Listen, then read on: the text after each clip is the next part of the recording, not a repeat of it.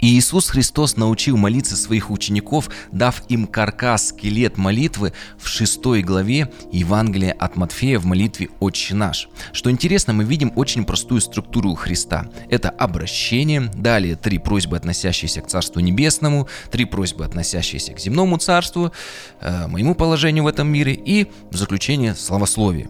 Сегодня мы подробно разберем обращение, и интересно, что Иисус Христос акцентирует наше внимание на том, что мы должны всегда осознавать, кому мы молимся, проговаривать это и начинать с этого нашу молитву. Подобным образом и в наши дни, придя к уважаемому человеку с просьбой, мы сначала здороваемся, пообщаемся, потом уже переходим к сути разговора. Важно не выпускать, не пропускать этот момент.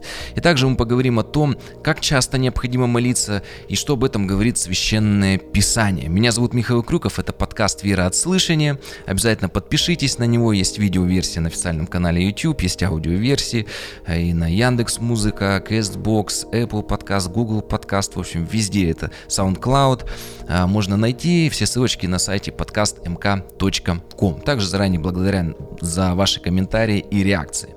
А для начала поговорим о том, как часто нам необходимо молиться. У нас в церкви Свет Миру мы сделали правило, что каждый день минимум один раз э, мы молимся не менее 10 минут. Как бы такая минимальная планка, за которую нельзя уходить. Можно больше. А почему так? Потому что все люди разные. И верующие тоже проходят разные этапы в своей жизни. Есть э, новообращенные, есть те, кто проходит, может, какие-то сложности в своей жизни. И вот этот важный момент, что один раз в день, какой бы ни был бы загруженный день, 10 минут всегда можно найти. Это такой план минимум. А если же обратиться к Священному Писанию, то мы обнаружим, что Слово Божие побуждает нас молиться постоянно, но нету прямо конкретного четкого правила, сколько раз в день, сколько по продолжительности.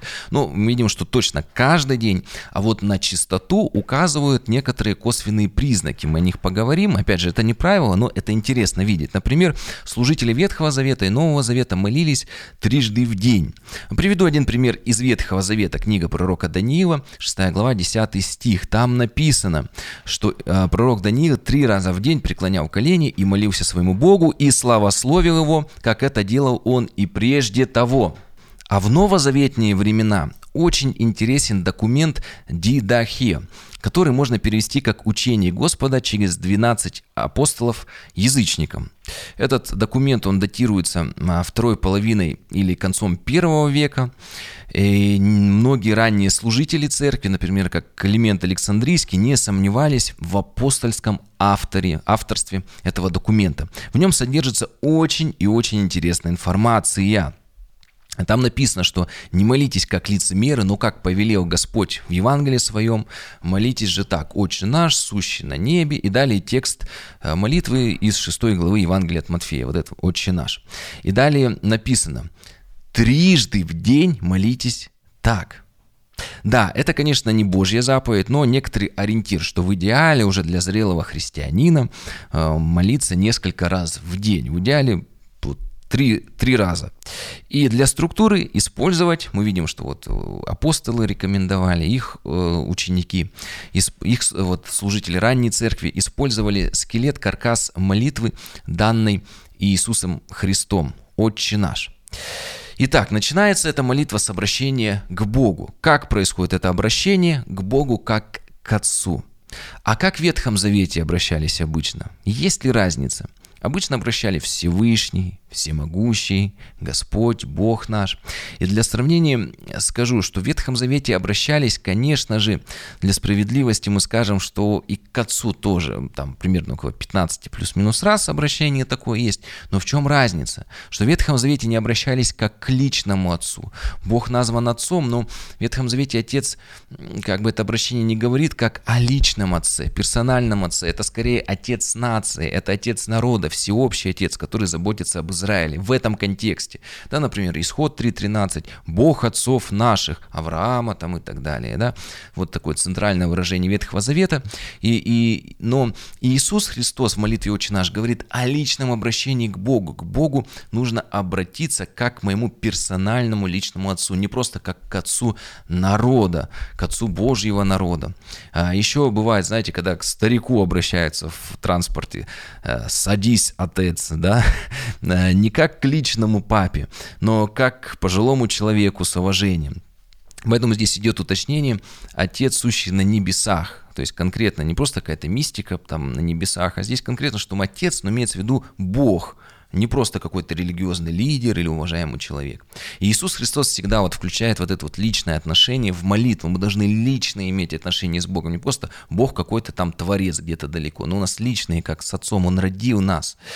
А, он, а, Иисус, Он оставил нам право и возможность обращаться к Богу, как, еще раз скажу, к своему персональному личному Отцу. И это удивительно, ведь все люди, вот это важный момент, все люди являются творением Божьим, но не все детьми. Еще раз да, скажу, что абсолютно все люди имеют отношение к Богу как к Его творению, но не все находятся в отношении вот как сыновства. И только через Иисуса Христа, через Его жертву возродились те, кто через, э, получается, что мы с вами через Иисуса Христа, благодаря Его жертве, обрели новую жизнь. И через Иисуса Христа, благодаря Его голгофской жертве, мы смогли называться и быть детьми Божьими. Поэтому, ну, не то чтобы имеют право, так скажем, молодежь бы сказала, знаете, эта молитва, она активируется, извините за такой вот сленг, не знаю, как по-другому еще донести, но как бы вот она э, что ли, вот действует на все сто процентов. Любой человек, и кто не верит в Бога, если взмолится, будет обращаться, конечно, э, Бог всех людей может услышать, но вот именно а, как детей к отцу может обращаться тот, э, вот, кто пришел кто породнился с ним через жертву Иисуса Христа, как к личному Отцу. И интересный момент, э, что в Римлянам 8 главе 15 стихе обращали вы внимание на это слово «авва». Там написано, что мы с вами не приняли духа рабства, чтобы опять жить в страхе, но приняли духа усыновления. Опять же, благодаря кому? Благодаря тому, что Иисус пострадал, умер и воскрес, мы обрели, вот получили, приняли это дух усыновления, и которого мы называем Авва Отче. А что за ава? Почему все слова переведены на русский язык, а остальные не переведены? Более того, интересно, что и в других переводах на другие языки это слово тоже обычно не переводят, потому что э, вот это вот слово ава дословно можно перевести как отец в уменьшительно-ласкательном значение, то есть как папочка, или, э, или как, ну, то есть личный, близкий отец. И назвать Бога таким вот личным, близким именем люди не решаются. И для переводчиков лучше оставить, вот называть Бога вот таким вот непонятным словом «Авва», как вот, э, чем перевести как «папочка». Э, Все дело в том, что а, конечно, когда мы осознаем, что этот отец, персональный, личный отец, он э, при этом же является Богом, сотворившим небо и землю, то как мы можем к нему так обращаться? Но Иисус Христос дал, оставил нам это право. Он дал нам на это право, потому что он заплатил за эту цену, и благодаря его Э, Голговской жертве Он сделал нас детьми Божьими. Таким образом, эта молитва, она предназначена исключительно для детей Божьих. Конечно, любой человек может э, так э, молиться, но мы должны понимать, что кто э, является сыном или дочерью Бога, который может обращаться к Богу как к Отцу. Это очень важный момент. И Конечно же, хорошо и детей в церкви, и чтобы неверующие люди, когда мы потому что Новые Заветы раздаем, эту молитву а, читали, но важно понимать, для кого она предназначена. Если человек читает, то как бы, чтобы опять это слово, просто не знаю, как по-другому подобрать, чтобы оно так активировалось, на, в полной мере а, действовало, что ему нужно, а, во-первых, принять жертву Иисуса, Иисуса Христа своим Господом и Спасителем.